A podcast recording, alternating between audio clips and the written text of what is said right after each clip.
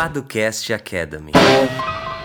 E tá começando mais um Paducast Academy. Aqui é o Henrique Paduan. E aqui é o Lucas Seta. Maravilha, mais um episódiozinho. Primeiro, a gente tem que falar quem nós somos, né? Exatamente. Quem nós somos? Nós somos Lucas Seta e Henrique Paduan, como você já ouviu. E se você pegar a fusão de nossos nomes, você vai ver que dá Paduan Seta, que é a nossa empresa que presta assessoria jurídica para startups e pequenas e médias empresas e também investidores. E aí você pode se perguntar: caramba, Paduan Seta não tinha nome melhor? Vocês não poderiam ser menos chatos? Não, a gente não poderia, porque a gente tem algumas restrições aí da, da OAB, então nosso nome tem. O nome de um escritório de advocacia vai ser sempre o sobrenome dos sócios. Então a gente não poderia, por mais que a gente quisesse, colocar o nome do, da Padua Seta de. Não sei. Qual seria um bom nome pra Padua Seta, Henrique? Sei lá. Dois amigos. Dois amigos e um direito. Dois amigos e um direito. É. Não pode, né? Enfim, Padua Seta é isso. Então. Mas, é... mas, apesar disso, nós temos um produto que tem um nome muito melhor e que tá dando um rebuliço aí, né, Lucas Seta? Pois é, ouvi dizer que existe um paraíso na Terra e esse paraíso é o jurídico por assinatura. Então, hum. ele é muito descomplicado e ele é muito fácil, certo, Henrique? Exatamente. De você entender quais serviços você vai ter direito, como o nome já diz, você assina o serviço, você tem é, acesso a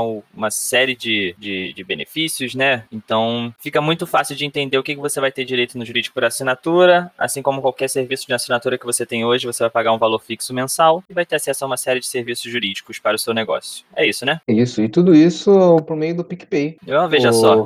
Canivete suíço dos meios de pagamento, né? Como ah, diria o Guga Mafra. Grande Guga Mafra. Abraço, Guga Mafra. Valeu. Uh, queremos você aqui, hein? Uh. Você entra lá no, no link que vai estar tá aqui na descrição do PicPay. Só apertar assinar, aceita os nossos termos de uso e pronto, tem uma assessoria jurídica para chamar de sua. Exatamente. É isso. E esse podcast que você está ouvindo faz parte do Padolab, que é a nossa newsletter semanal. Toda semaninha cai um e-mail na sua caixa de entrada, uma série de conteúdos, nossos artigos. A gente também dá uma dica, uma, é... a gente também fala uma série de eventos que vai ocorrer em várias cidades do Brasil. Antigamente a gente só falava de Rio São Paulo, mas por quê, né? Agora a gente faz uma curadoria de eventos sobre startups, empreendedorismo e inovação e joga na sua caixa de entrada para que você tem acesso. Então, é, é isso. Se você ainda não assinou o Padolab, o link é muito simples, é assina.ai barra. É isso, Henrique? Isso. Hoje a gente vai fazer uma meio que uma introdução ao projeto de lei uh, do Marco Legal das Startups. A gente tem alguns artigos no blog na época da consulta pública, uh, mas hoje a gente vai falar um pouquinho mais sobre, sobre o que chegou no Congresso e como é um tema muito extenso, a gente vai dividir dividir isso em pelo menos dois episódios para a gente conseguir falar de quase tudo que tá, tá nesse projeto de lei, né? Exatamente. Então, vamos lá? É, bora pro episódio.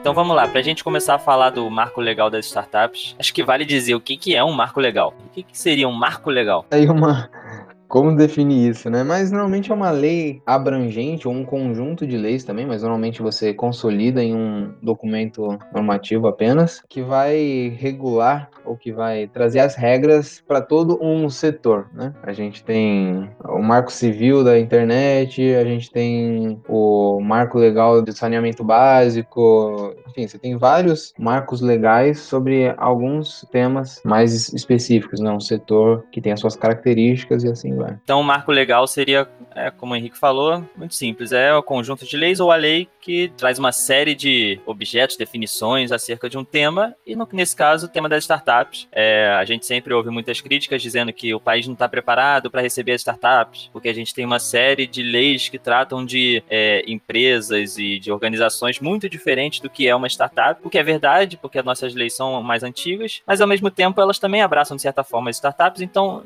acho que não existe aí um extremo extremo, né, Henrique? A gente não está totalmente preparado para receber uma startup hoje do jeito que as nossas leis são e estão, mas também não estamos super preparados, concorda? Exatamente. Tem também aquele terrorismo, né? Que ah, é. não dá, não dá, sei lá o que, mas não é assim também.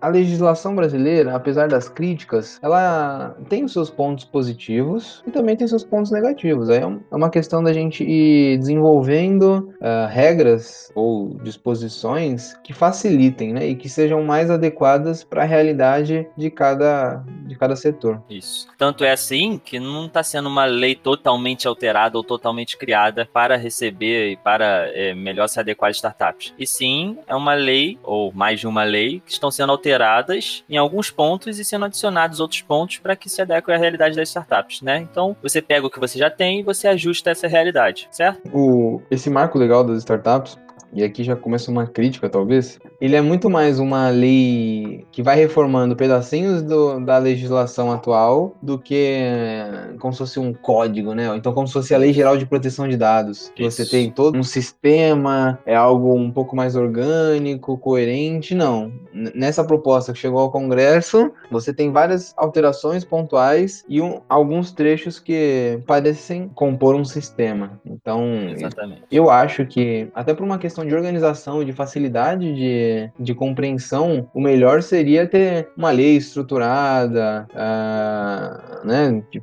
que fizesse sentido, não o modo como ficou. Mas uh, é o que a gente tem, é o que está em jogo, e aí é trabalhar com esse aí, né? Exatamente. Eu acho que você falou que está em jogo. É, então, como é que está o jogo hoje dessa lei? Porque é, a gente pode nomear como um projeto de lei complementar, até eu vou botar o número aqui, que é 146 de 2019, e que ainda está em trâmite, então esse marco legal ainda não está em vigor. Então, quais são os próximos passos, ou qual é a previsão, ou isso vai entrar em vigor esse ano? Como é que está essa situação atualmente? Essa, primeiro, é, a gente tem que entender que essa lei, ela surgiu no, no apagar das luzes de 2019. Ah, existia uma expectativa boa de que já no começo do ano passado a gente já tivesse um projeto aí, aí acabou demorando um pouco mais, mas aí botaram em dezembro ali, dia de 2019. É, é meio imprevisível quanto tempo isso vai levar, né? Porque agora ela vai passar por comissões especiais, uh, depois ela pode ir ao plenário ou não para votação, depois ela vai para o Senado, e aí só depois que ela vai ser sancionada pelo presidente. Então Sim. a gente ainda tem um longo caminho pela frente.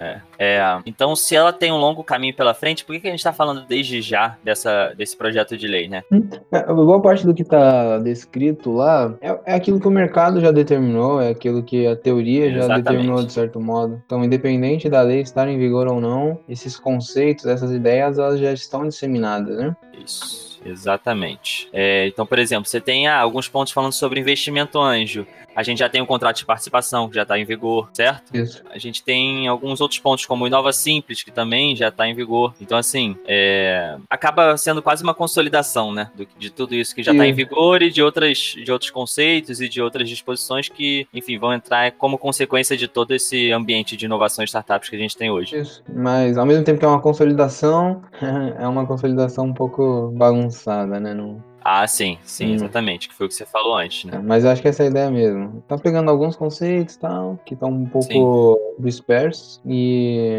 uhum. e aí colocando numa lei apenas. Acho é exatamente. E eu acho legal, assim, para ah, uma dica para você que está ouvindo, você é empreendedor, você está começando sua startup ou já tem uma, você dá uma olhadinha no projeto de lei, até para ver as definições, que eles definem desde crowdfunding de investimento até fundo de investimento em participações, que é o FIP, aceleradora, investimento anjo, capital semente. E ele fala de algumas questões que pode ser interessante para você, assim. Mas que seja uma lei um pouco bagunçada, como o Henrique falou, porque, enfim, ela altera diversas leis, então é, acaba sendo um pouco bagunçado até na hora de visualizar, né, Henrique? Uhum. Mas acho que dá para você pegar alguns pontos, entender melhor como funciona e até porque a partir do momento que ela conceitua tudo isso que eu comentei aqui e ela impõe algumas restrições, ou então, por exemplo, ah, qual o valor, é, qual o faturamento de uma, de uma startup, ou então é, quando é caracterizado um crowdfunding de investimento, ou quando, como funciona o fundo de investimento, tudo isso vai ser importante para você, não só agora como no futuro futuro, né? Sim, com certeza. Acho que vale a gente falar bem rápido, assim, sem a gente ficar, pra ficar, não ficar muito chato, uh, alguma dessas questões iniciais que a lei trata, né? Uhum. Uh, por exemplo, no, logo no comecinho, ele define o que é startup, né? A gente já tem uma definição que veio lá com aquela lei do Inova Simples, que a gente já falou aqui, já temos artigos sobre isso, né? Uh, acho que o nome do episódio é o que é uma startup, né, certo? Uh, é o primeiro Padocast Academy, o que é uma startup para o direito brasileiro. Brasileiro, exatamente. A gente vai deixar o link aqui, quem tiver interesse. Uh, e eu achei que a, a definição do, do projeto de lei ficou até melhor. E eu vou fazer questão de ler aqui, porque acho que faz sentido. Ele fala que considera-se startup a pessoa jurídica constituída em quaisquer das formas legalmente previstas, cujo objeto social principal seja o desenvolvimento de produtos ou serviços inovadores de base tecnológica com potencial de rápido crescimento de forma repetível e escalável. Achei interessante porque a gente se desprende da questão formal da empresa, entre aspas, né? Ah, independe se ela é uma limitada, se ela é uma sociedade anônima, se ela é uma sociedade em conta de participação, se bem que a gente tem uma discussão, mas não, não vem ao caso. Se ela é uma Eireli, uh, ou o que quer que ela seja, desde que ela seja uma pessoa jurídica constituída, mas o que vai ser o, o fator determinante é se ela desenvolve alguma coisa inovadora, que tenha base tecnológica e que exista esse, essa escalabilidade e a repetibilidade isso aí. Então, é bem, é bem aquelas definições teóricas, né, de, do Steve Blank, do Eric Rice, mas me parece que está bem adequada àquilo que tem se falado no mundo das startups, né? E mais simples também, né? Assim, é, nem um parágrafo você já, já conseguiu conceituar startup de forma até precisa, né? Exatamente, exatamente. Sim. Bem, bem interessante. Um, uma, um outro, uma outra definição que eu achei interessante também, todas as definições são importantes, mas três delas eu achei que foi interessante, que é a Seed Capital, a Venture Capital e a Private Equity, que é... existe uma discussão, né? O que, que é investimento seed, o que, que é venture capital tal. E aí ele, não vou ler aqui, né? Uh, mas o capital semente uh, seria voltado para as empresas de pequeno porte, inclusive aquelas que estão que ainda não estão operando. Sim. Né? Uh, o Venture Capital já são para micro, pequenas e médias empresas que já estão operando, que tem um potencial de crescimento grande. E o Private Equity seriam para as empresas de grande porte, né? que já estão maduras, consolidadas, em operação há algum tempo, com faturamento significativo. Eu acho que uhum. essas definições, talvez elas não se encaixem sempre né? naquilo que a gente vê no mundo, mas é interessante, traz alguma, alguma noção noção dos estágios de investimento, principalmente das startups, né? Exatamente. É, e se você pensar também que você falou que o capital semente, a própria lei diz que é um investimento voltado para empresa de pequeno porte, a gente tem a nossa outra lei, que é a lei do Simples, né? Que muita gente conhece, o Simples Nacional, que ele fala que uma empresa de pequeno porte, ela ofere é, entre 360 mil e 4 milhões e 800 por ano. Então, talvez tenha um encaixe aí entre uma lei e outra, né? Sim, com certeza. Então, é, isso já, já ajuda até na hora de você conseguir entender se seria um capital semente, se seria o venture capital, né? Enfim. É, e isso vai, com certeza, isso vai ter impacto nas futuras regulações que virão, né? Uma uhum. regulação de CVM, uh, ah, até uma própria lei uh, voltada sobre isso. Nos próximos episódios a gente vai falar de coisas mais específicas e concretas, né? Que a lei trouxe desses incentivos e desses desembaraços, mas todas essas definições, elas vão ter algum tipo de reflexo, né? E se você pegar, é, ela também define o que é investimento anjo, né?